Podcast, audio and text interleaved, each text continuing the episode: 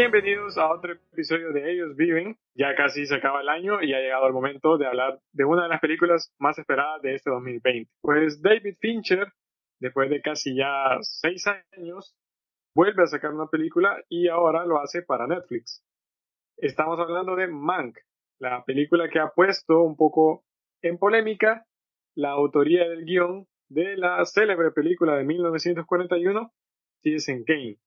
Hablaremos de todo esto, las polémicas que generó y su relación, bueno, Netflix, la era dorada de Hollywood y por supuesto Orson Welles. Para hablar de todo esto me acompaña, como siempre, Enrique Pineda. Hola, ¿qué tal? Nidia Romero. Hola. Y tenemos de vuelta a David López. Hola. Bueno, eh, para iniciar vamos a entrar un poco en contexto, así que aquí Enrique nos va a contar un poco eh, de lo que trata Mank. Bueno, sí, hace un par de semanas se estrenó esta nueva película dirigida por Fincher en Netflix. Eh, pues, curiosamente, esta película, eh, no recuerdo desde hace cuánto se venía anunciando, pero ya dijiste tú, Fincher ya tenía años ya sin, sin dirigir una película, si bien ya había trabajado para Netflix haciendo la serie Mindhunter, eh, no había dirigido una película y parece que después de esta ya hay contrato para que, para que vuelva a dirigir, ¿verdad? Eh, bueno, eh, solo poniendo en contexto también, en el podcast hicimos hace un par de meses, si mal no recuerdo, un especial sobre David Fincher, hablando sobre todas sus películas, un director que mm, nos gusta mucho, y bueno, ya veremos si, si le sucede lo mismo, la misma opinión con esa película. Cuenta la historia, Mank, de la escritura del guion del Ciudadano Kane, una película estrenada en 1941, que con el paso de los años, la verdad, se volvió como esa película de leyenda, esa película infame, como una de las mejores películas en la historia del cine. Ustedes buscan los tops, esos tops engañosos, la verdad, de todas las revistas eh, que pueden encontrar y van a encontrar que siempre el Ciudadano Kane está entre las 10 mejores, ¿verdad? Si es que no es el número uno. Una película que se le llamó como de ruptura en su época por las técnicas cinematográficas que por ahí Orson utiliza. La verdad es que Mank no, no se enfoca en lo que fue después del estreno del Ciudadano Kane, ni en cómo Orson Welles eh, la realiza o la dirige, sino que más bien se pone en una, en una tercera postura, se pone al margen eh, de Orson Welles y cuenta la historia de, de su verdadero guionista que fue Herman Mankiewicz, o como se pronuncia. Eh, un, un, escritor que la verdad no es muy, no es muy conocido, además de que murió ya por los 50, no es muy conocido, eh, no es como los grandes nombres de los guionistas de, del Hollywood clásico. Eh, no como lo es, por ejemplo, su hermano, Joseph Mankiewicz, que sí ganó muchos más Oscars, dirigió muchas películas, se le recuerda más al, al hermano que, que, al escritor, ¿verdad? Pero bueno, eh, Mank empieza a contar esa historia de cómo Orson lo, lo buscó a él para escribir el guion. Y la película nos va, la película realmente va a ser como bien paralela a lo que es el Ciudadano Kane, con una narrativa, digámoslo, asemejándose al Ciudadano Kane. Eh, después vamos a discutir si hace esto por, como alabando al Ciudadano Kane como homenaje al ciudadano Kane o al revés, como polémica, ¿verdad? Y lo que sucede con estos flashbacks nos van a, presentar toda, todo un contexto de, del Hollywood clásico, de los grandes estudios, de los productores, escritores y, actores en la década de los 30, que Estados Unidos venía de, de la Gran Depresión. Y bueno, Ciudadano Kane empieza a escribir según la película, en 1940 y el estreno es en 1941. Empezando a hablar un poco sobre esto de la, de la época clásica de Hollywood, ¿verdad? Los estudios y todo.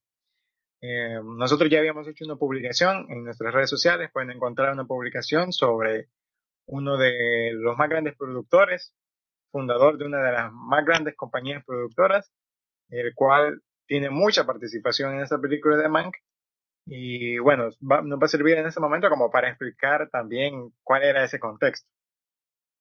Bueno, sí, eh, en estas publicaciones que hicimos dábamos como un preámbulo para dicho episodio y hablamos, ¿verdad?, de eh, quién fue eh, Louis B. Mayer, el fundador de la, uno de los fundadores de la Metro Goldwyn Mayer. Sí, porque, bueno, realmente sucede que ya por el 27, se, por ahí creo, por ese año, eh, fusionan estas tres compañías productoras y, y se forma la Metro Goldwyn Mayer. Sí, que en su momento fue de, esta gran, de estas grandes eh, productoras, ¿verdad? Del Hollywood clásico. Eh, ya después no le fue muy bien, quedó en bancarrota, creo que varias veces, y ahora sigue existiendo, pero como una, una derivada de, eh, creo que de Sony, es propiedad de Sony es ahora.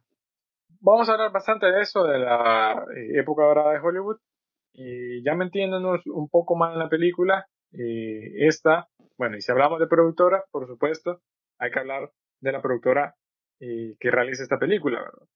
Que obviamente una productora nueva, pero que ya en la introducción de la película, con ese, esos créditos.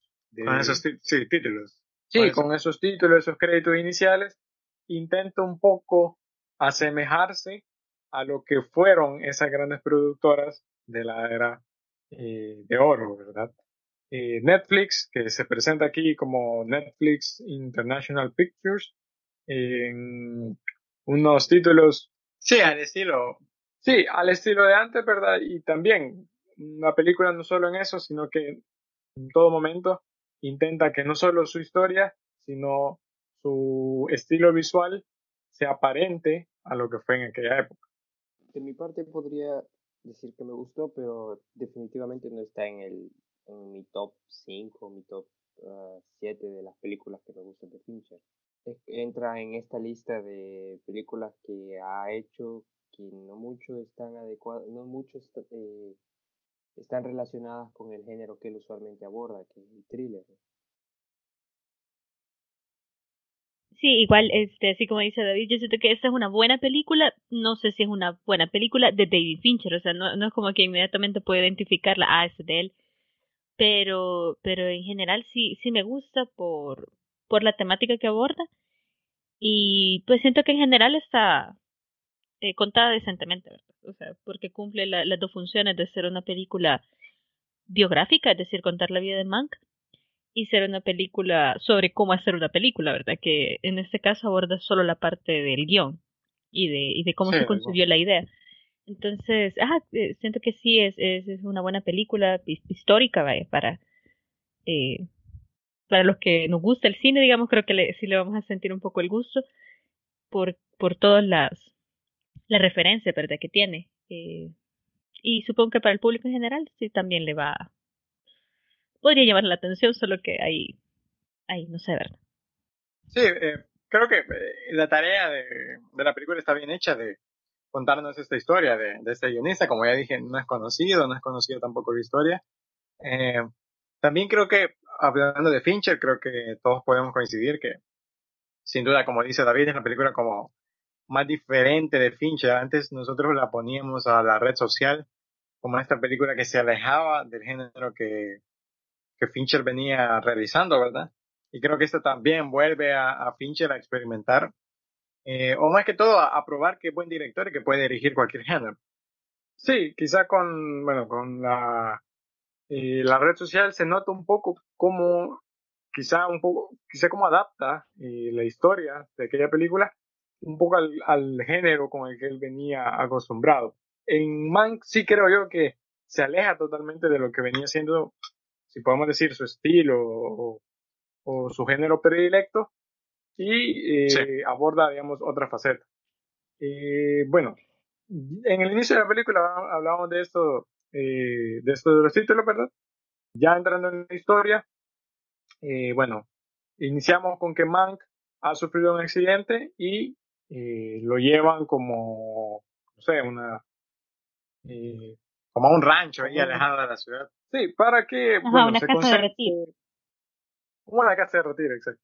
Para que eh, libere su mente, se relaje y escriba eh, un guion. Este guion encargado por Orson Welles. Y aquí ya de, de un inicio se viene a jugar con esto que Enrique ya lo mencionaba, como la película eh, un poco que convive con la estructura narrativa que tenía o que tiene eh, si es en Kane. Eh, así que como primer punto, quisiera que abordemos esto, si está bien utilizado esto de los flashbacks y si tiene alguna justificación o si es solo para imitar eso que hizo Citizen Kane. Bueno, de entrada, una...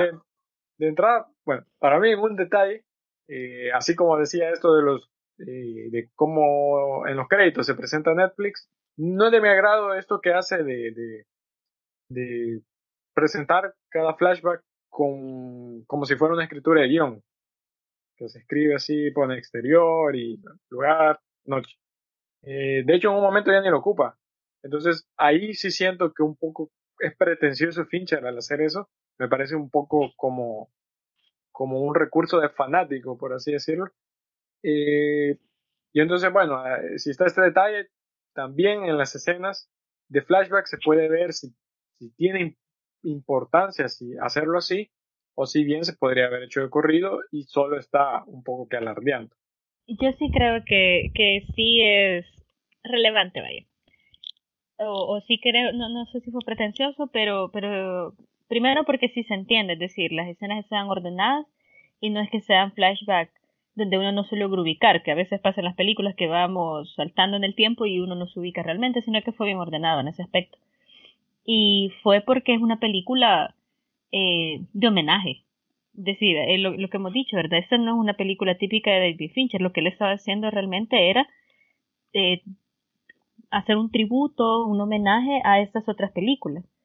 Y creo que esa fue como la manera en que él estaba haciendo homenaje a la propia película de la que se estaba hablando. Y que, como ya dijimos, ¿verdad? No es una película sobre todos los aspectos de cómo hacerla, sino del guion. Entonces siento que fue como no sé, darnos una pista ahí de cómo se concibió también esta misma película que estamos viendo sobre Mank.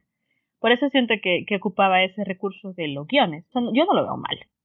Mm, a mi parecer, creo que como ya lo mencionaron, está abordando, está debatiendo la idea de la posición de las nuevas productoras en la época contemporánea.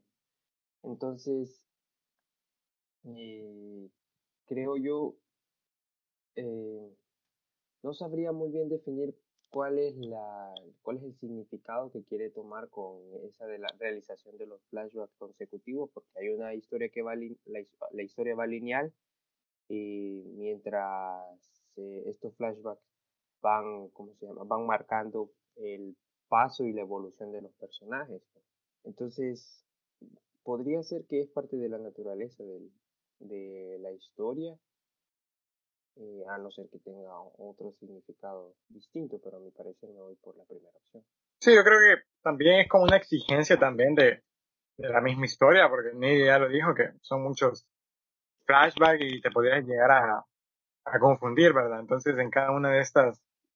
Lo que sí causa eh, es, lo que sí causa es eh, eh, bastante, al espectador bastante exigencia de ponerle atención, porque en cualquier momento... Sí, también. si perdes la, o incluso si perdes la línea temporal, porque comienzan desde el, eh, eh, los flashbacks comienzan desde 1930, si no me equivoco, y van subiendo un año, cada flashback es un año siguiente a, al anterior, entonces es eh, muy fácil perderse y tratar de ubicarse, bueno, entonces dónde, en qué año se encuentra la, el momento en que eh, Mankiewicz está escribiendo el guion en esa casa de retiro. Sí, la verdad es que la intención es un poco como para, la intención es como para no confundir, para que el espectador se ubique un poco más, pero creo que solo con el año creo que hubiera, hubiera quedado bien. Sí, yo lo que sí siente, y lo que sí les doy la razón es que se siente a veces sobrecargado, vaya, y un poco monótono, porque eh, va así, no cambiamos para nada, y es como cuando en un capítulo en una novela vas y ya sabes que es exactamente lo mismo, y sí se siente sobrecargado, por lo que decir, ¿verdad? Tal vez con el año hubiera bastado, pero él este, insistía en seguir eh, con ese formato de guion. Sí, también yo el problema que le veo es que, eh, bueno, comparándolo con la red social, por ejemplo, o incluso la misma Citizen Kane, Citizen Kane que inicia con, el, con la noticia que ha muerto Charles Foster Kane, y luego es la retrospectiva de eh, cómo fue la vida de él, o en la red social, que vemos cómo, se, cómo eh, Mark y Saverin llegan a, a, estar separados, ¿verdad? Y siento que en esta la idea era, bueno, mostrar lo que llevó a Mank a escribir esta, este guion sobre Hearst, porque al fin y al cabo es sobre él, ¿verdad? Y entonces como que no, no, no queda claro qué es lo que lo lleva finalmente a ir contra él. Es decir, sí pasa lo de las elecciones, ¿verdad?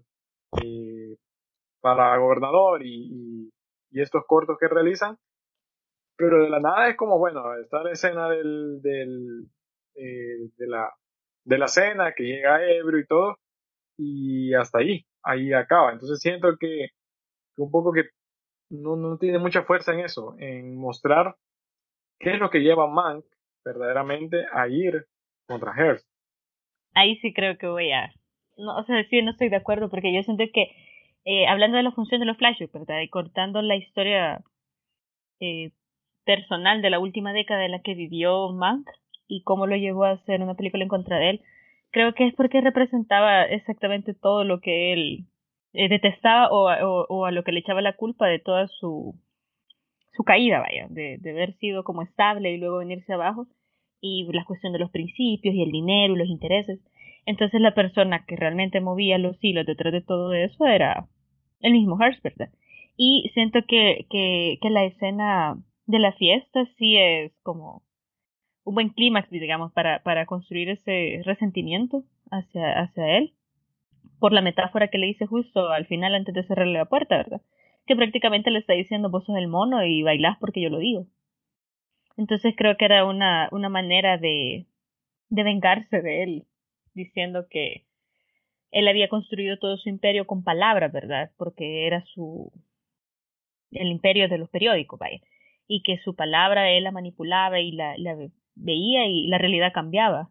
Entonces él era como, bueno, pues ahorita con mis palabras, con la escritura de este guion, eh, te voy a dar un poco de, de, eso, te, te, voy a regresar de cómo los medios se van a ver realmente por lo que sos.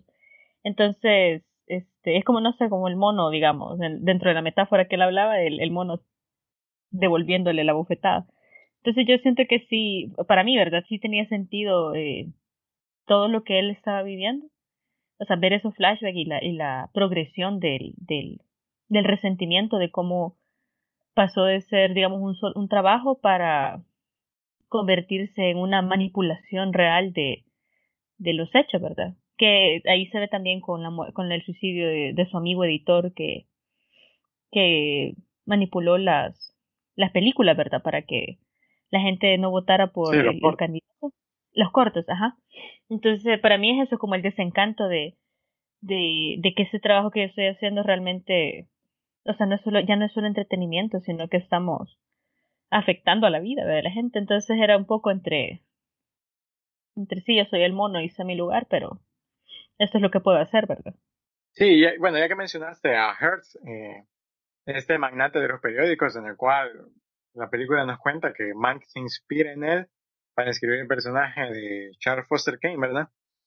Eh, que Hertz está rodeado de dos de las grandes personalidades de, del Hollywood clásico, uno Louis B. Mayer, del cual ya comentamos un, poco, y el otro es eh, Irving Thalberg, otro productor de la Metro Goldwyn Mayer, ¿verdad?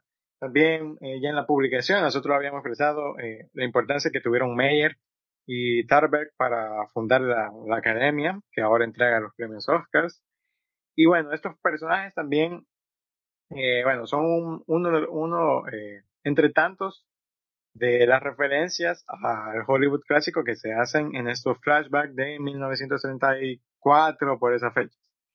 Por ahí también aparece David O. Sesnick, eh, productor, el director de la Paramount, en la que Mank antes trabajaba, antes de irse a la Metro Goldwyn Mayer. Eh, bueno, se mencionan por ahí a, bueno, la esposa de, del mismo Hearst, eh, Marion Davis, Marion Davis, se menciona también por ahí a los hermanos Marx, eh, cuatro hermanos creo que eran, los comediantes, ¿verdad?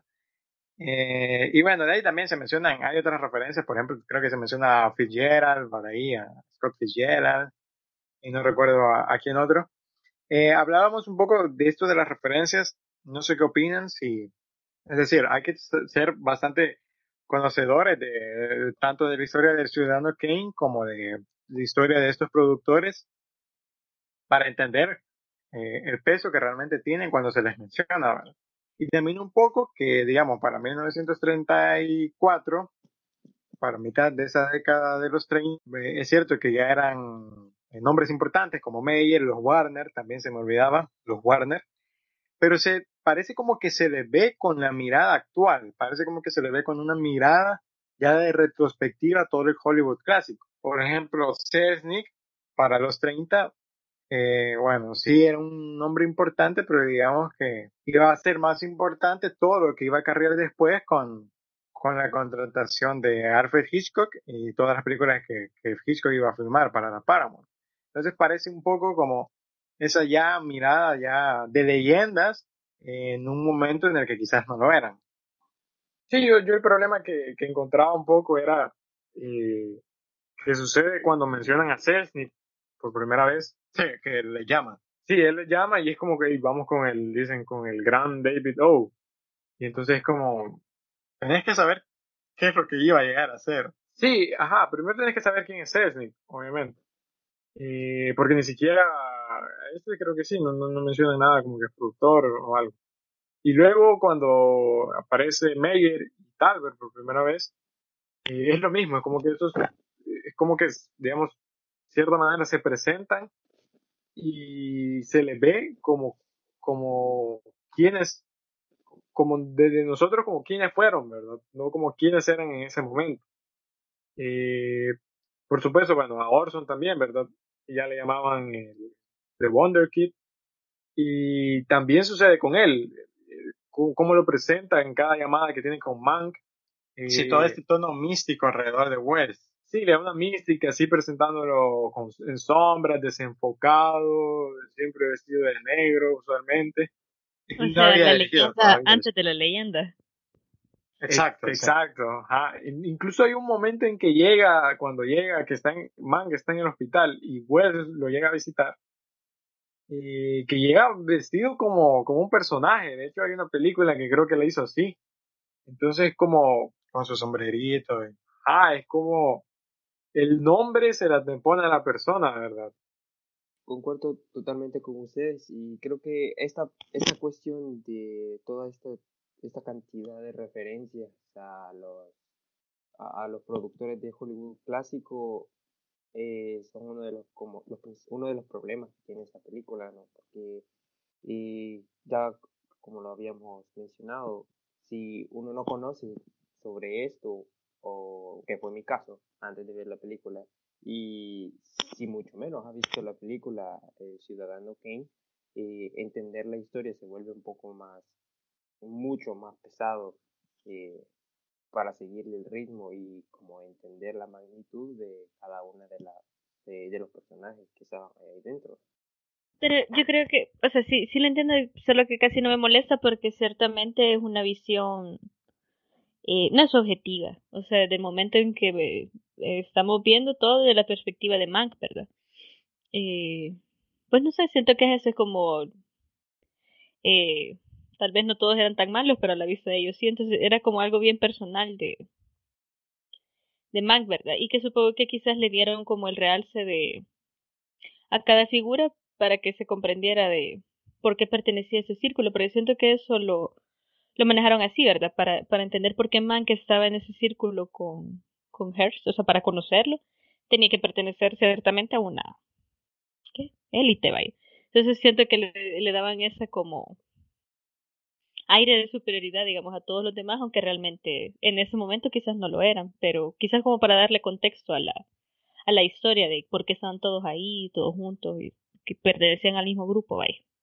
Sí, pero también, también se da con, con los que no aparecen, es decir, varias veces mencionan a Mary Pickford, a los hermanos Marx. Pues sí, con, eh, con, los Marx lo que decíamos es que, digamos, hay que tener un poco cuidado con el apellido, ¿verdad? Porque eh, se puede interpretar con otro personaje histórico, ¿verdad? Y si uno no, si uno no, no reconoce quiénes son los Marx y que eran comediantes, etcétera, etcétera, no va a entender eh, los chistes que, se hacen sobre ellos. Lo puede asociar más con Karl Marx porque creo que antes de la primera mención de los hermanos, creo que ya hablan de comunismo y socialismo. Sí. Entonces es como, bueno, si uno no está consciente de, uno no sabe quiénes fueron ellos, los, hermanos, entonces como que bueno, ahí se confunde o puede pensar que, que por ahí le están queriendo decir algo más, cuando en verdad es solo una referencia. Sí, el problema también, a mí no me gustó eso de, de, de esto de los Marx, que las dos referencias, las dos menciones, son eh, bien cercanas, son bien seguidas. Creo que no pasaron ni dos minutos cuando ya lo vuelven a mencionar. Una es cuando eh, Herman está con el hermano Joseph y están hablando del sindicato y todo. Eh, cuando Herman se levanta le dice un, chiste, pero no menciona el apellido Marx. Creo que menciona a Groucho, eh, uno de los Marx, ¿verdad? Pero no menciona el apellido. Luego, cuando entra en la oficina de Tarberg, eh, Tarberg hace un chiste sobre los Marx. Entonces, bien seguido cómo van los chistes, pero en uno solo le dijo el nombre y en otro le dijo ya el apellido. Entonces creo que ahí hay un problema con esos personajes. Bueno, también cuando se mencionan, quizás los Warner no, porque uno escucha Warner y ya sabe de la productora. Pero sí, quizás resaltar ese un poco problema que hay que, hay que conocer eh, mucho de, de quiénes eran esos personajes, sobre todo en algunos chistes, algunas referencias que parece como que la película quiere hacerse de culto, como que solo para la gente culta que, sabe bien, que es bien cinéfila, que sabe bien todo del Hollywood clásico, etcétera. Parece como que va enfocado de esa manera. O tal vez, no sé, yo estaba pensando también si no era una cuestión de del público esperado, vaya, o la audiencia. Aunque yo sé que fue Netflix y que es un lanzamiento mundial, ¿verdad? O sea, no, no es, sería iluso pensar que solamente eh, los estadounidenses la van a ver, ¿verdad? O sea, eso debe estar disponible para todos. Pero siento que, que también tiene que ver con, con un retrato de la cultura que está eh, viéndose en pantalla. Quizás pienso, no sé. Que, para los estadounidenses quizás no sería una referencia tan rebuscada, sino que quizás ellos conocen un poquito más. En cambio, nosotros que no tenemos una cultura cinematográfica, es decir, solo los que nos gusta, digamos, y estamos ahí pendientes, eh, eh, nos interesamos por conocer un poco más. Eh, pero quizás para ellos sí es parte de, de su historia, vaya. Eh, no sé, quizás por ahí. Bueno, quizás lo que, lo que sí dice de, de Netflix, y ya vamos a empezar a hablar un poco más de Netflix, eh, que quizás es, eh, quizás lo, lo, quieren enfocar para ellos entrar en ese, en ese círculo de, como de conocedores de la historia o de, o de volver a resucitar esa, esa historia mm, de la industria del cine, ¿verdad? de los que fundaron la, industria cinematográfica y quizás Netflix por ahí busca también hacer todo este, este referencias, eh, como para decir, como para decir que, hey, yo también sé, ¿verdad? Yo soy consciente realmente yo conozco. De, todo lo que sucede. Sí, cabal. Tengo conocimiento y me puedo unir a, a ustedes ahí en la élite. Pero a mi parecer sí queda un poco, un poco de más todas estas referencias por el que ya dijimos antes. Sí, a mi, a mi bueno, yo opino que quedan, quedan de más estas, eh, que solo tienen función de chiste, que parecen como, como que chistes entre cinéfilos, no sé. Eh, pero por ejemplo, Meyer, es decir, al inicio vale, lo presentan igual, pero luego tienen mucha importancia. Igual eh, Talbert. El, que solo lo mencionan al inicio es Selznick y creo que vuelve a aparecer varias veces y ya no, ya no mencionan quién es. Eh, pero bueno, eh, pasando a otro tema, obviamente siempre relacionado, si hablamos de esta de las referencias, eh, que obviamente tampoco se quedan en referencias, sino que también al hacerlas quieren, eh, quieren dar una visión o una visión eh, de quiénes fueron estas personas y de quiénes fueron también estas productoras. El, del que, de quien más se trata es eh, de Meyer y Talbert. Meyer por ahí se ve envuelto en un acto como de corrupción con la Metro Goldwyn. Y bueno, ahora ha llegado el momento de hablar de precisamente de estas productoras y como ya mencionaba Enrique, como Netflix quiere como meterse o si podemos decirlo, también hacerse pasar por lo que fueron estas grandes productoras. Sí, lo que sucede, yo siento que eh, la película tiene un también un poco como conflicto interno sobre en qué posición quedarse con respecto al Hollywood clásico. Esto en momentos se representa como es, eh, y aquí vamos a citar como siempre al crítico argentino Ángel Fareta, eh, el cual menciona eh, la verdadera visión de los productores de Hollywood. Esta alianza de todas estas personas que tenían, realmente tenían una visión y realmente sabían el tipo de película que, que realizaban. Esto se puede ver en ciertos momentos con, con Meyer, que sí está consciente. Por ejemplo, hay una parte en la, bueno, la primera vez creo que vemos a Meyer, no, la segunda que lo vemos ya en el estudio, eh, que un tipo quizás como que le está vendiendo una película, ¿verdad? Y él eh, se molesta por algo que dice el otro tipo de, su, de, la, de la madre, del mismo, ¿verdad? Entonces ahí vemos un poco como esta conciencia de, de, las historias. También Meyer lo va a repetir muchas veces de la fábrica de sueños. Eh, entonces, la verdad es que todos estos productores de Hollywood, que si bien eh, con la historia, a medida que han pasado dos años, la visión se ha perturbado sobre los productores. Ha quedado como que solo fuera gente que le interesaba el dinero, como que si solo fuera gente que, que explotaban, que tenían una fábrica y explotaban, ¿verdad? Un poco como que también se quiere ver a Meyer así cuando hace esta, este corte de salario, ¿verdad? Y así se le va a querer también ver después eh, con todo esto de, bueno, de, del problema con Hertz, ¿verdad? Del problema que después va, va a cargar con Hertz. Entonces, en mi opinión, como que la película, bueno, al final sí termina dando una mala, quedando con una mala opinión sobre los productores de Hollywood. Eh, lo cual, pues, no, no, no, es así, ¿verdad? Aunque parece que en momentos los reivindica, ah, parece muy bien que, que no. Y por eso ya vamos a entrar un poco a hablar con este conflicto de si hace eso, quien lo hace es Netflix, ¿verdad? Creo que una idea que se acaba de mencionar por aquí es que era la en esos flashbacks era la perspectiva de, de Mankiewicz la que se estaba presentando, ¿cierto? Entonces, él lo, lo menciona, de hecho, que no es el tipo que más le agrade.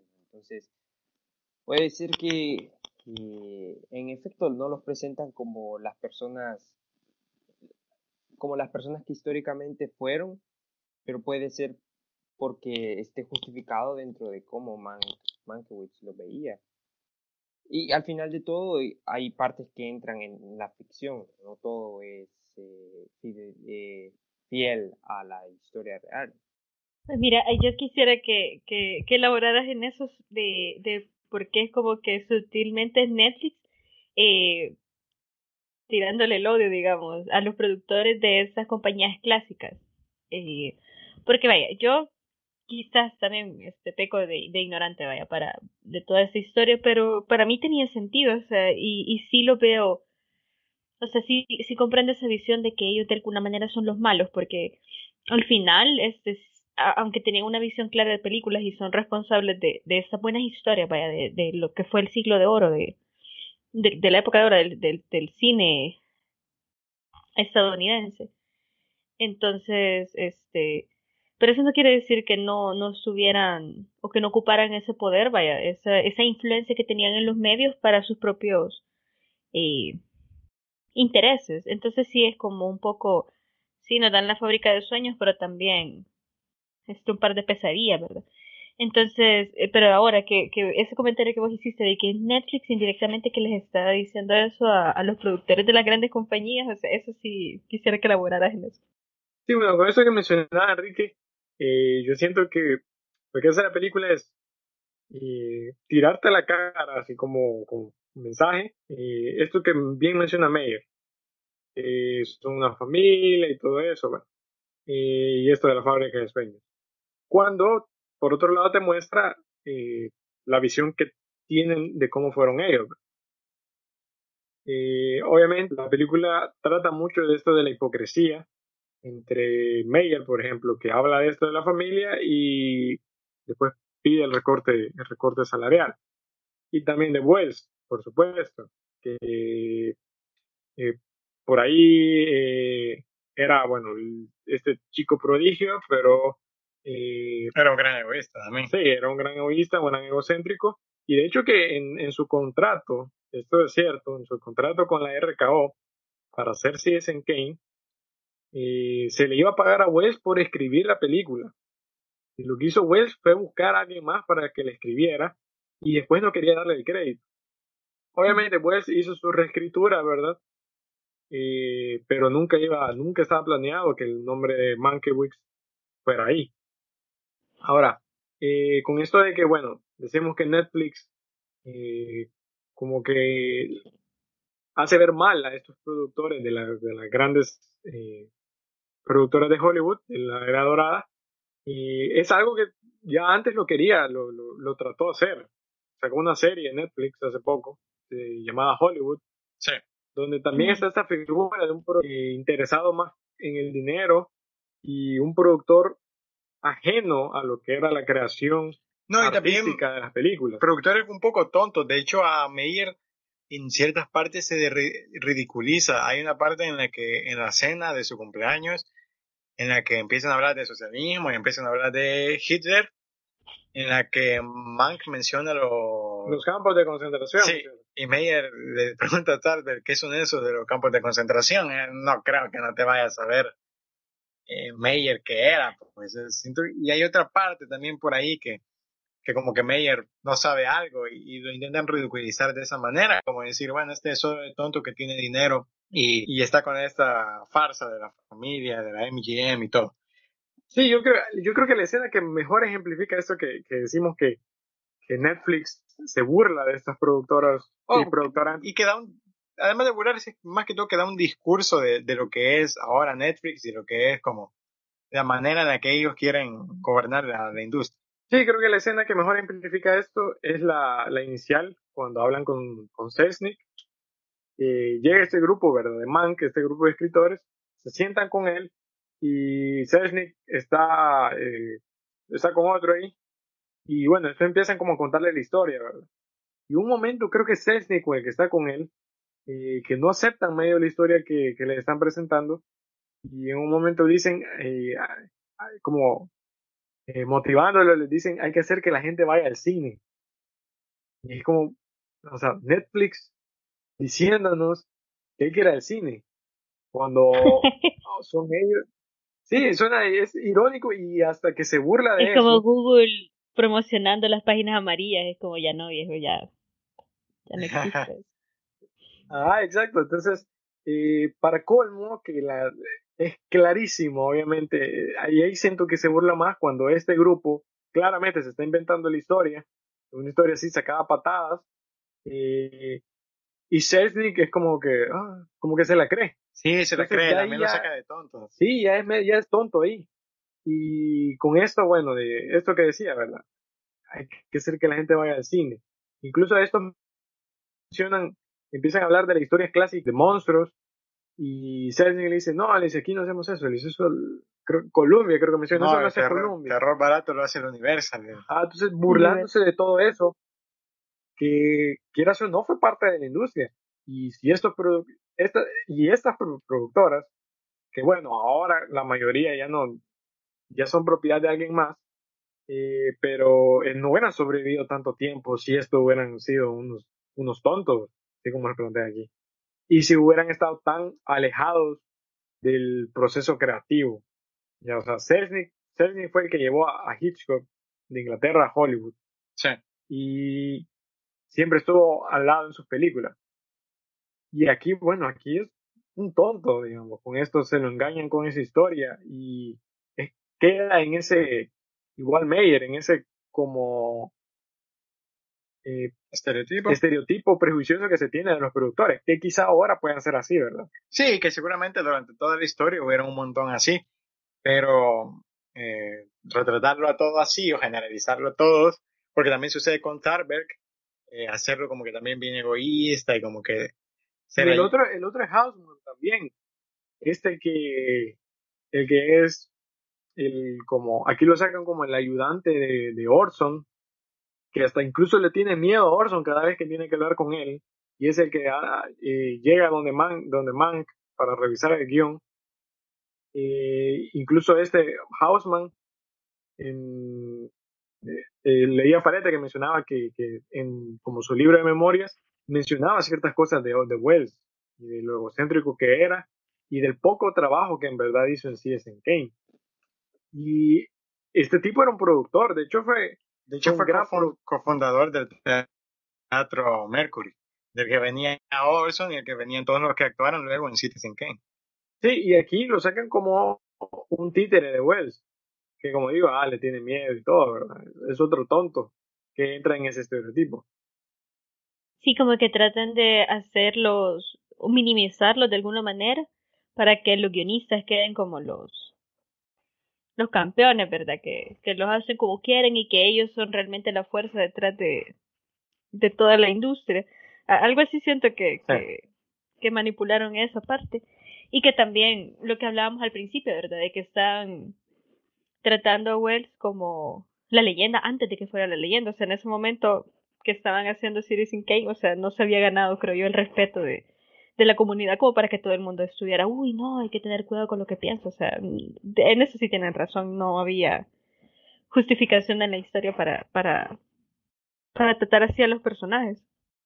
En definitiva, eh, me parece la perspectiva que, presentan, pero eh, quizás habría que valorar si esto tendría algún propósito dentro del, dentro del film, poder rebajar a, a tal grado a todos estos productores que en su momento definitivamente no se comportaron o no, no tuvieron ese papel, como ya ustedes bien lo han dicho. Podría, eh, podría inferir o decir que lo mismo que tiene que ver con la perspectiva que el, el, personaje de Man que tenía de estos productores.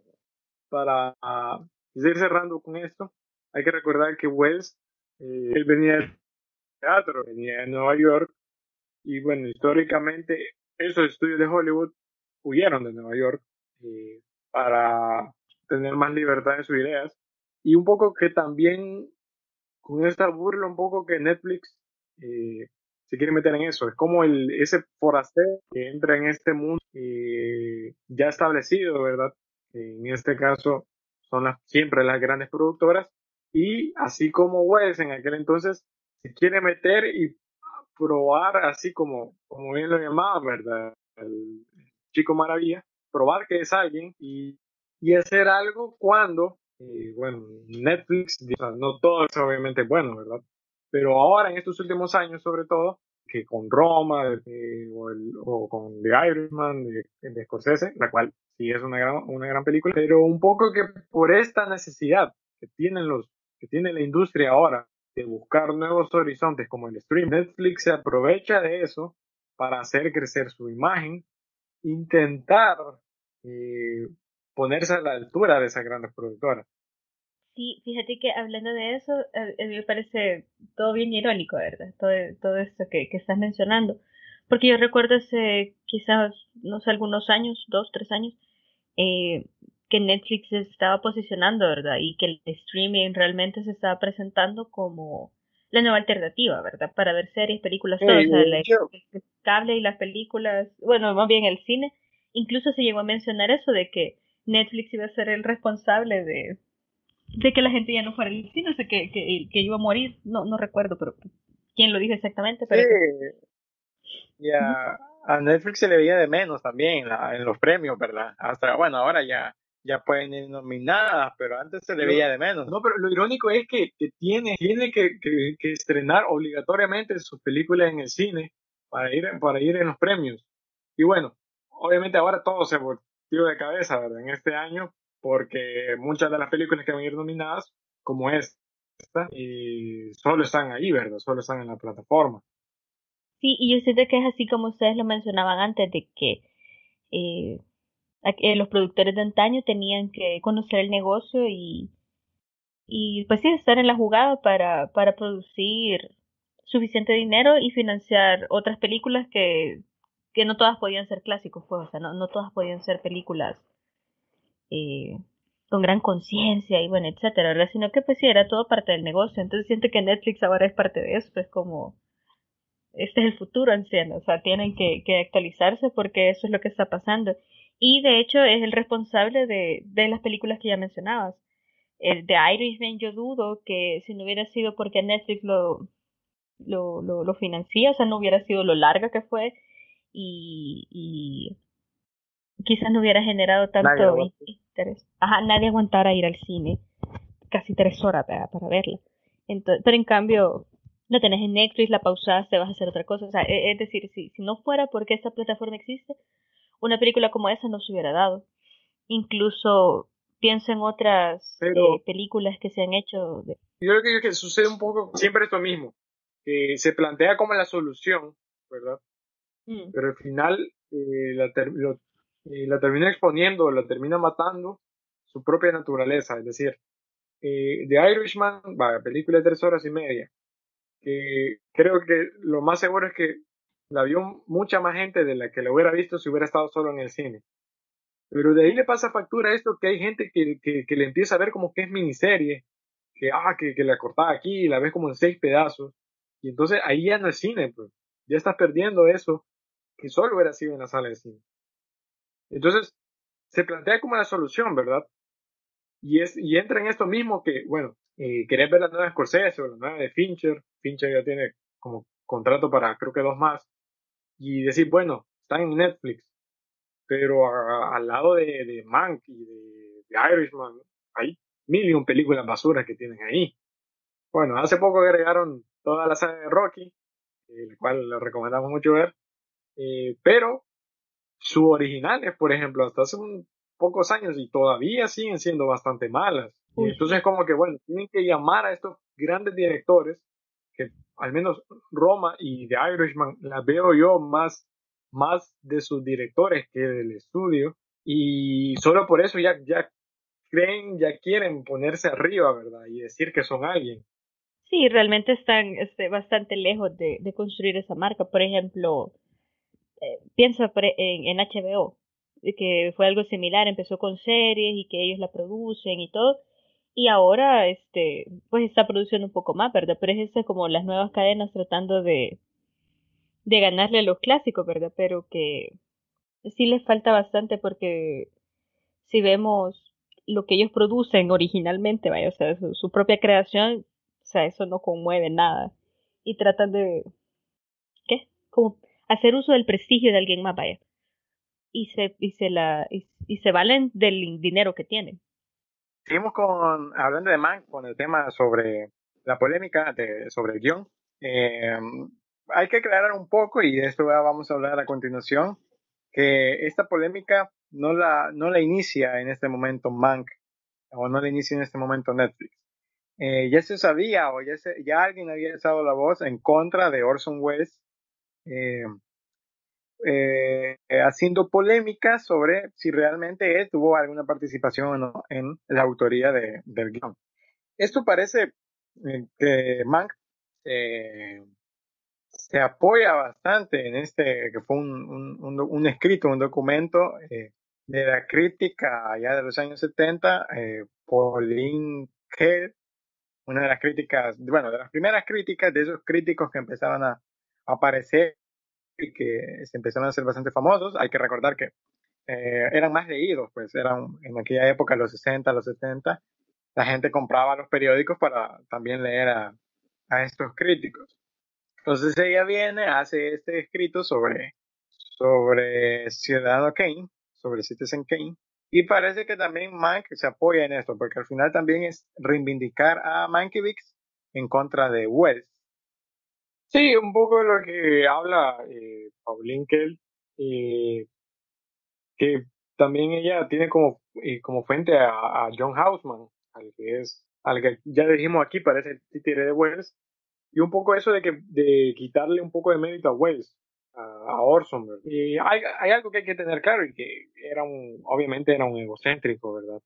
Y bueno, a sus 25 años ya era más que famoso haciendo esta película y antes con el radioteatro de La Guerra de los Mundos. Sí.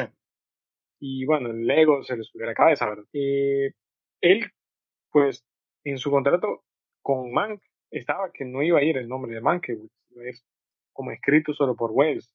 Esta escena sale al final de la película de Mank y donde vemos como esta relación que tienen Her y Wes, ¿verdad? Al final, bueno, si es en Kane, él interpreta a Kane, que está basado en, en Hearst, y un poco que Wes termina siendo también este personaje, ¿verdad? Eh, a fin de cuentas. Lo que menciona eh, Pauline Kell es que eh, la película no mm, fue con los años que ganó su prestigio y popularidad. Cuando salió, primero que fue un fracaso en taquilla, eh, y no fue tan bien recibida, si bien, si bien tuvo esas nueve nominaciones al Oscar, pero no, no fue tan bien recibida. Fue de muchos años después, creo que más ahora, con lo que mencionaba Enrique, los tops para ahí, ¿verdad? Que la posicionan como la mejor película de la historia, que le dan cierta relevancia a la película y también a quien está detrás de ella, que es Wells. Eh, lo que hizo Wells en ese entonces fue, bueno, se rodeó de los del Mercury, que eran conocidos, ¿verdad? Y llevó a gente que eh, era como la oportunidad que nunca tuvieron, ¿verdad? Porque la productora RKO le dio total control y libertad a Orson Welles. Eh, y con esto que hace Mank, de querer reivindicarlo a él, también un poco como, bueno, eh, también hay que tomar en cuenta quién era, ¿verdad? Mencionábamos esta escena, o esto que quiere hacer la película, de como darle más, digamos, mérito a los escritores y desprestigiar a los productores pero Mank era un alcohólico y un apostador, ¿verdad? De hecho, la primera escena en la que sale con su grupo. No están trabajando. Sí, lo que menos hacen es trabajar. Entonces, como eh, un poco que hay que también estar cautos de quién es la verdad. Porque los productores, bueno, los medios sacan este escándalo de la corrupción, pero hay que tener en cuenta que ellos también trabajaban, ¿verdad? O sea, la visión que da la película parece que estos, estos escritores que no hacen nada, al menos estos, ¿verdad? Y que se van a inventar una peli una historia con el productor y te cambia todo, ¿verdad? Porque el productor es el tonto, ¿verdad? Sí, yo creo que también es un poco como ese, eh, el personaje incomprendido, ¿verdad? O más bien el inadaptado al que se le perdona todas sus faltas porque es un genio. Entonces, y por ejemplo, eso se ve como en las negociaciones que tiene con, con la secretaria que le contratan para que escriba. Y es como le han prohibido que, que beba, pero cuando ella ve que, bueno, pues no es tan mala gente, este, realmente lo necesita para escribir, entonces le permiten, o sea, como que le van dando un montón de, de pases en la vida porque es un genio, vaya. Entonces eso le, le, le, lo exime de un montón de cosas. Sí, de hecho también hay un momento en que mencionan a, Scott Fitzgerald y un poco que, que también la película lava ese, ese, ese tipo de, artista. Sí, a ese tipo de artista. Y que, ajá, es el, bueno, el alcohólico, como bien ya decían, incomprendido, y que por ahí escribió una genialidad que es por la que se le recuerda. ¿Verdad? Gran Gatsby. El Gran Gatsby para Fitzgerald o eh, Citizen Kane para Mank. Y, y, y lo que hace al revés es, bueno, desprestigiar a los que, al, al otro modelo de artista que tenía Hollywood, que es, bueno, que los productores eran igual trabajadores. Con eso quiero, hay una película, otra película que queremos mencionar, hace poco con, con Enrique la platicábamos, eh, que es Salve César, de los, de los Cohen, de los hermanos Cohen. Sí. Ajá, que es también trata de esto, ¿verdad? Es, es de un productor que es como su día a día y arreglando problemas de diferentes películas. y, es, y, es, ese productor que hace de todo y es un trabajador más. Y bueno, en un momento, uno de los principales, eh, que es George, interpretado por George Clooney, un actor, eh, bueno, lo secuestran y, y termina en un club de lectura comunista. Y como que medio lo convencen y cuando ya vuelve al estudio anda, ¿verdad? De que, ah, que, que conoce todo. Que los estudios son... sí, que los estudios son, eh, son instrumentos de dominación y todo eso. Bueno, y un momento viene el productor y, lo golpea y le dice, mira, vos sos un trabajador más aquí y anda y hace tu trabajo y anda a actuar. Y ya, así está. Y bueno, lo va a hacer. Entonces, estas dos visiones del artista, esta de Hollywood colocaba todo, quien, quien fuera, porque eh, esto lo menciona bastante Fareta, que Hitchcock era un trabajador más, como cualquiera. No era ese genio que, así como Wells, que le vamos a dar todo el control y hay, que hay que vea que haga, ¿verdad? Siempre estaba el productor que también sabía que con la misma visión de Hitchcock, bueno, sabía lo que le iba a dar, ¿verdad? Pero aquí Wells podía haber hecho cualquier, cualquier cosa y, igual se iba a estrenar. Bueno, para tocar un poco más eh, ciertas escenas de la película que podemos rescatar, quizás algún elemento simbólico que hayamos encontrado, que hayamos analizado, eh, si bien hemos visto unas pocas veces, pero creo que, que hay escenas que sí se pueden rescatar. No sé si David, ¿tienes alguna ahorita en mente? Mm, creo que la, una que ya habíamos mencionado, que es en el clímax de la, de la película, que es en la fiesta de disfraces, en la que Mankiewicz llega borracho y comienza a contar cómo él iba a escribir el guion de la historia. Sí, así es que empieza, que empieza con, con el Quijote, ¿verdad? Ajá, exacto. Entonces, él ahí formula cuál iba a ser la trama de la historia que él estuvo pensando.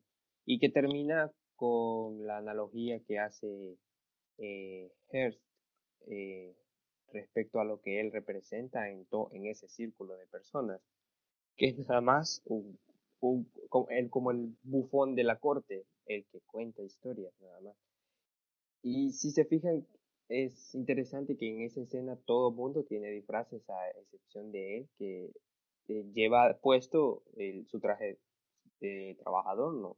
Con, de escritor, mientras todo el mundo está vestido como, eh, podría decirse, como un miembro de la corte o eh, totalmente distinto a lo que usualmente visten. sí, también que, también que cada, cada quien va a ir saliendo, ¿verdad? Cada quien va a ir saliendo y van a ir dejando solo a, a con, con Mankiewicz. Ajá, correcto. Y luego hay otras escenas que se corresponden que tienen que ver con la esposa, la esposa de Mank. Y al inicio le pregunta antes del, en el primer flashback, antes del accidente de tránsito, él llega ebrio a la casa y le pregunta que, le, que por qué ella lo, lo aguanta tanto, eh, lo tolera tanto. Y bueno, es una pregunta que siempre que la esposa aparece, eh, se escucha y bueno, al final se va, se va a justificar en la, la última escena en la que ella aparece. Luego quisiera. Sí, al final ella responde y le dice como que todo lo que él le debe. Por el tiempo que ella ha invertido y quiere saber en qué va a terminar la historia. Creo que otra muy importante que es al inicio, cuando llega a, la, a esta casa de retiro apartada, es el asistente de Orson Welles le, dice, le indica que debe describir la historia, la historia que él conoce. Y entonces creo que un yo lo vería como la justificación de por qué la, no solo ese rencor que, que tenía contra su jefe, que su patrocinador, que era un Hearst, sino eh, también porque era la historia que él realmente conocía, que él mejor conocía. Sí. Por eso escribe sobre él, sobre eso, por eso dedica su guion a estas personas. Y claro, dentro del contexto de la película cómo habrá sido en la historia, pues no, no lo sabemos.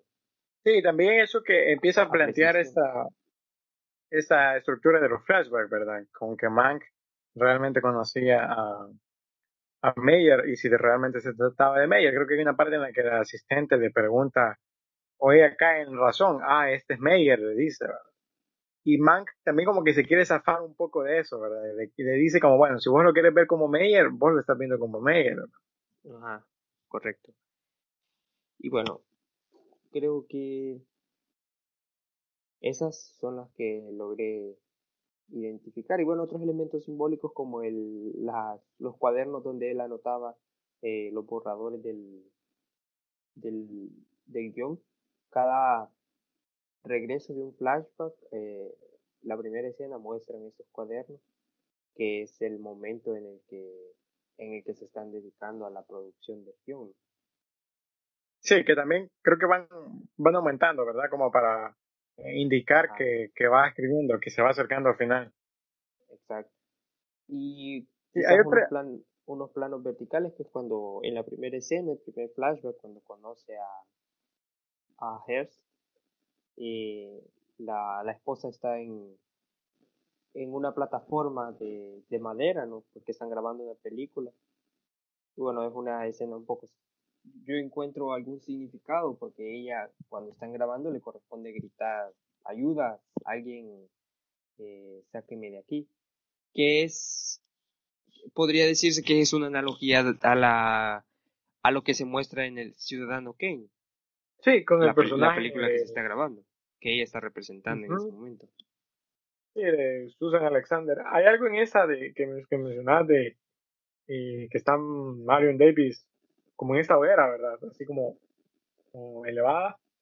Y es que cuando Mike sube para saludarla, ella le dice, eh, dice algo como, como que tenga cuidado con las con esas escaleras, le dice.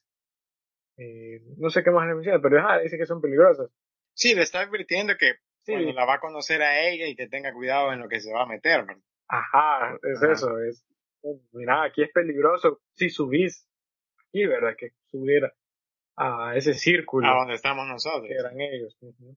Sí, también, otra cosa que, que, puedo notar ahí es un poco eh, Hertz, cómo, cómo, cómo aparece.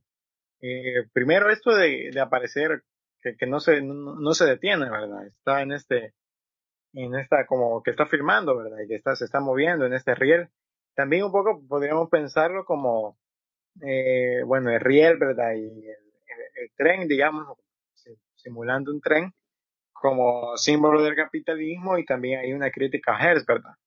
De este magnate de, de los periódicos, justificándose también después la manipulación que él, que él hará, ¿verdad? Bueno, también podríamos retomar un poco sobre, sobre los Lumière también, esto de, recordemos, los Lumière, el, el el corto que hicieron sobre el tren y como solo veían el cine, los Lumière no veían, el, eh, perdón, solo veían la cámara, no, no veían el cine, ¿verdad? Solo veían la cámara, entonces no veían, no veían el arte detrás de la cámara y parece que lo mismo hace Hearst.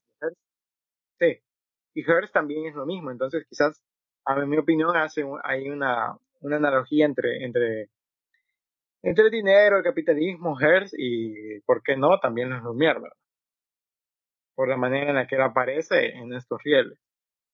Fíjate que así como una escena que yo dijera, uy, cuánto simbolismo, eh, así como el análisis que vas a acabar de hacer, que no se me había ocurrido, pero que está bien interesante, no tengo. A la única escena que, que sí siento que fue bien, eh, bien explícita, pues, fue cuando eh, Meyer les pide a los, a los trabajadores eh, comprensión por la, por la, por la reducción de costos, ¿verdad? Y que lo hace, de hecho, en un escenario. O sea, a mí me pareció bien acertado eso, que, que claro, ¿verdad? Lo, lo, que está tratando de mostrar es que el tipo es todo un show. Entonces él está en el escenario y te las luces sobre él y es como simulando un teatro, ¿verdad? Donde todos están en las gradas y, y él se está echando el show y, o sea, diciendo que hecho, él es el actor quizás el mejor actor de, de, todos los que están ahí, ¿verdad? Entonces, sí, eh, siento hecho, que fue bien acertado. Uh -huh. Está haciendo una actuación, ¿verdad? Después Mang lo dice, que es lo peor que ha visto en su vida, el acto, el peor acto que ha visto en su vida, porque sí, la tratan a Meyer, que regresa en las lágrimas, y es de ahí que, que, que Mang se fija cada vez, eh, cada vez en Meyer, cuando hay como digamos, un acto parecido. Creo que se fija en el funeral de Talbert, también lo ve llorar y es como. Pero sí, lo ve que está. que, que es falso, ¿verdad? Ajá, a mí me parece bien, bien como, o sea, es importante porque es una de las, eh, pues es la primera escena en la que aparece, ¿verdad? Lo vemos saliendo de la oficina, el recorrido, hasta llegar ahí, y es como la primera eh, impresión del personaje, y eso es la, la imagen que va a acompañarlo a lo largo de la película, que es, es él, todo él es un show. Eh, y nunca se presenta con, con, la cara al frente, ¿verdad? Sino que siempre está poniendo un espectáculo. Eh, y eso se ve en todo. Creo que esa fue de mis escenas que me quedé como bien ahí. Yo algo que destaco de esa escena es que eh, sucede que están los trabajadores como creo que eran que son más de más técnicos, ¿verdad? Como el, de le, electricidad o el, que maneja la cámara, que uh -huh. están como más, se oponen más a este recorte salarial. Y en un momento se, se levanta una señora y después una niña y dicen que lo apoyan a Meyer y después es como que bueno, todos ya lo apoyan. Que un poco te lo dice después que siempre, es que como que siempre lo hizo, eh, lo que hace después en los cortos, de meter eh, a alguien eh, que, era una, que eran actores, ¿verdad? Diciendo que apoyaban a tal candidato y bueno, ahí estabas influyendo en los votantes, ¿verdad? Entonces un poco que esta escena de Meyer en ese discurso con la del la de los cortos, el de las elecciones, un poco que conviven en decir de que Meyer ya lo hacía, ¿verdad? No era no lo hizo por primera vez en los cortos, sino que ya lo venía haciendo. Y bueno, todo también está preparado para que salga como él quiera. Ajá, correcto. Eh, también creo que podemos hablar de esta, de esto, eh, de esto de los cortos eh, y de esta escena. A mí me gustó bastante la escena de la noche, la noche de, de las elecciones, ¿verdad? Cuando están contando, cuando están contando los votos. sí, es interesante porque cuando Mank está hablando con la esposa de Hearst en, en el palacio, para indicarnos que en efecto se están refiriendo a, eh, en efecto se están refiriendo a estas dos personas, ya nos están indicando de que eh, esta pareja, eh, y su esposa, son los retratados en, en Ciudadano Kane. Hay una escena en específico cuando están, eh, está discutiendo con ella acerca de un problema que eh, se estaba dando entre los republicanos y la y su relación con este círculo de personas. Entonces eh, se muestra la escena de los elefantes indicándonos que eh, los, dos elefantes eran la representación de los republicanos, que se logra ver después en la fiesta cuando eh, se, están realizando, está realizando el conteo de votos. Al inicio está el elefante en una escultura de hielo, pero luego esta termina deshaciéndose pero eh, también yo sentía que un poco Netflix, eh, no sé, un poco mm, como diciendo una postura, porque recordemos, bueno, en Estados Unidos este fue año de elecciones, ¿verdad? Y aquí en esta película eh, se pone, bueno, ahora es más que conocido que Hollywood es demócrata, ¿verdad? Es pro-demócrata, así igual que Netflix, ¿verdad? Entonces, eh, Netflix un poco que, que, un poco que juega con fuego al, mostrarte porque un poco que se escapa también de la película y a lo que eh, es ahora el Partido Republicano, ¿verdad? En Estados Unidos. Así que esa escena del, el, del elefante con las patas eh, desechas prácticamente, por ahí también tiene otro significado ajeno a la película. Ahora también en la película que bueno, también te los ponen un poco como, ya lo mencionábamos antes con esto de, de Mank, que era este, este incomprendido, ¿verdad? Y todo eso. Y un poco esa relación que, eh, que tiene con el, que es el otro candidato, Sinclair. Eh, creo que se ve bastante en esta escena que están eh, en la casa de Hearst y bueno, él es como, se empiezan como medio a burlar de Sinclair y de, y de Hitler, por ejemplo, y, viene Mank y empieza ahí a, a, como dar su punto de vista, ¿verdad? Pero eh, siempre es como, bueno, incluso Hearst lo dice, ¿verdad? Que siempre le lleva como la contraria, pero siento que ahí, bueno, Mank es como, tampoco tiene las cosas claras. O sea, le lleva la contraria y te los hace quedar aquellos como los malos, pero tampoco que tiene como que todo claro. Y creo que notar algo allí en esa escena en la que se está discutiendo acerca de la diferencia entre socialismo y comunismo, uno podría decir que es un panfleto político al momento de que lo discuten, pero realmente era algo de contexto histórico que era, eh, era casi inevitable hablarlo, al menos en esos círculos, para esa época. Entonces, son como hijos de su tiempo, están en su momento y era lo que debía suceder. No es que la película presente una postura algún tipo de pensamiento sobre estas dos corrientes políticas. Sí, sobre la corriente eh, creo que no se queda como, no es tan, ajá, con panfletaria, ¿verdad? Tan es un poco más sutil, ¿verdad? Pero con esto de este elemento de elefante ahí sí creo que eh, sí es intencional, ¿verdad? Bueno, ya para finalizar, eh, solo tendría que agregar que si bien es eh, todo esto que hemos hablado sobre los juicios que hace esta película, de la autoría de guion de Orson Welles, creo que creo que la conclusión sería un poco de, que hay que hay que quitarse un poco eso de, de ver a, a, Citizen, Kane como como, la, intocable. Sí, como intocable, como la gran obra y ver a Orson Welles como, como intocable y pensar un poco más que también todo esto responde al contexto de la época, a los personajes de la época y que Orson no se salva, ¿verdad? También estaba dentro de ellos y eh, si bien tenía eh, también no, no le podemos dejar pasar estos episodios de, de sus actitudes, ¿verdad? Y, y, de su, y de su visión. Y que por, a pesar de lo negativo que hemos hablado, que no me parece también una, una buena película ni de las mejores eh, de Fincher, eh, creo que de rescato eso, que por lo menos vuelve a poner esta historia en boca de todos y, y nos da la oportunidad de analizar lo que este hecho histórico y, y, todos estos elementos que también rodeaban esta película que como decimos parece intocable se le ve como la mejor lo mejor de lo mejor pero habría que ponerlo en cuestión verdad en polémica.